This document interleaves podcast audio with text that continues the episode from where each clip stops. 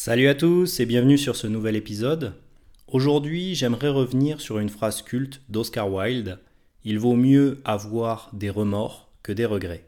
Je pense que l'idée étant ici d'associer le regret à une douleur de l'inaction du passé et le remords à l'échec d'une action qui ne s'est pas déroulée comme souhaité. C'est vrai qu'en ce sens, on aurait tous tendance à se dire qu'il vaut mieux vivre avec des remords, avoir agi quitte à échouer, qu'avec des regrets, être triste de ne pas avoir agi. Mais pour cela, il faut déjà définir ces deux termes. Alors, le regret est lié au mécontentement, à la contrariété, au déplaisir causé par quelque chose que l'on déplore, par la non-réalisation d'un désir. Il s'agit donc d'un chagrin, le repentir d'avoir fait ou de ne pas avoir fait. C'est une frustration due à l'impuissance d'agir sur le passé. Un exemple tout bête. J'aurais dû faire telles études pour avoir ce métier de mes rêves. En revanche, le remords est une expression émotionnelle de regret personnel ressenti par un individu après avoir commis un acte qui a conduit à être honteux, blessant ou violent. Le remords est donc une vive douleur morale causée par la conscience d'avoir mal agi, directement liée à un sentiment de culpabilité d'un événement passé.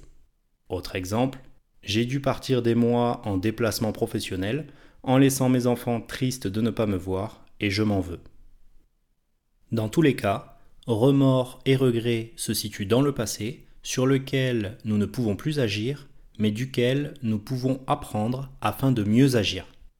C'est la raison pour laquelle j'aimerais revenir sur la notion de culpabilité, qui est un sentiment lié à la transgression d'une norme morale, c'est-à-dire qu'il s'agit d'une inadéquation entre un acte et une norme basée sur autre chose que nous-mêmes, la société, la religion, la tradition ou nos parents. La culpabilité est donc une inadéquation d'un comportement en lien avec nos croyances. Il ne faut pas oublier que nous sommes tous constitués par nos croyances. Et changer son regard sur sa croyance permet souvent de quitter sa culpabilité. Parce qu'un comportement admis par un individu d'un côté du globe pourra mettre mal à l'aise quelqu'un de l'autre côté du monde. La culpabilité est souvent liée à une illusion qu'il y a plus de pertes que de gains, pour soi ou pour autrui.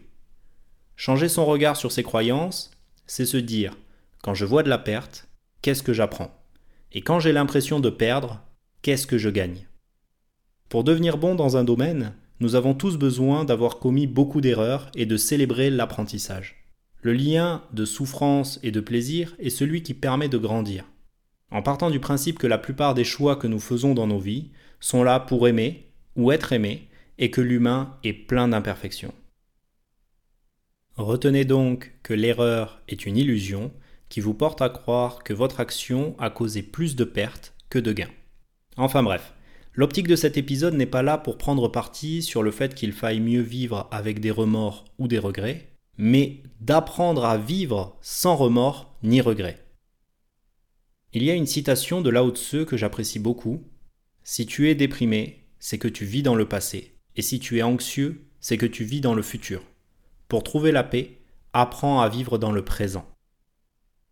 Vivre dans le présent, c'est quitter la tristesse du passé et l'angoisse du futur. Alors je vais vous dire quelque chose qui remet totalement en question ces notions de remords et de regret. La nature humaine nous pousse à faire toujours les choix que l'on considère comme les meilleurs à un instant T, en lien avec les connaissances que nous possédons, les expériences que nous avons vécues et l'état émotionnel dans lequel nous nous trouvons. Ce qui signifie qu'au moment où vous faites un choix, au milieu d'une multitude d'autres possibles, celui que vous ferez sera celui que vous considérez comme le meilleur pour vous, au vu de la personne que vous êtes au moment de la prise de décision. Être dans le remords ou le regret, c'est mettre des si dans un vécu passé pour amener le fait que votre présent serait différent. Et c'est une erreur, étant donné que le jugement que vous portez se fait a posteriori. Vous n'êtes pas la même personne aujourd'hui que celle que vous étiez hier, et encore moins il y a dix ans en arrière. Parce que nous sommes en constante évolution.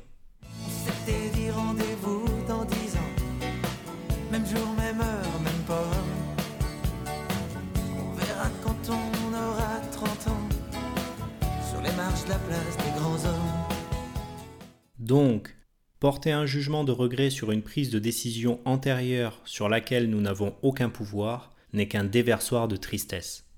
En revanche, accepter le fait que vous aviez pris la meilleure décision pour vous par rapport aux éléments que vous aviez en votre possession à ce moment précis, c'est un soulagement. Et le fait d'en prendre conscience vous apporte un regard critique supplémentaire aujourd'hui dans vos prises de décision pour demain. J'aimerais finir cet épisode sur une question qui pourra peut-être vous aider. Que voudriez-vous que l'on retienne de vous après votre mort? L'essence même de qui vous étiez, qui transparaissait au travers des personnes qui vous entouraient. Vous poser ce type de questions oriente votre chemin de vie en vous ramenant aux questions qui vous êtes, quelles sont vos valeurs et qui vous voulez devenir? Si nous nous posions comme observateurs de nos vies aujourd'hui, il y a très probablement beaucoup d'éléments dans notre passé que nous souhaiterions modifier. Vivre sans remords ni regrets, c'est accepter que tous les choix antérieurement faits étaient les meilleurs que nous puissions faire. Et cela nous amène un regard critique sur les choix que nous faisons aujourd'hui par la portée de leurs conséquences sur demain.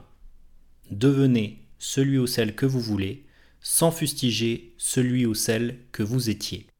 Voilà pour cet épisode. Pensez à vous abonner, à mettre 5 étoiles sur Apple Podcast ou un like sur YouTube. Si vous pensez que cette vision pourrait aider des membres de votre entourage, n'hésitez pas à leur partager ce contenu. Portez-vous bien et à bientôt pour de prochains épisodes.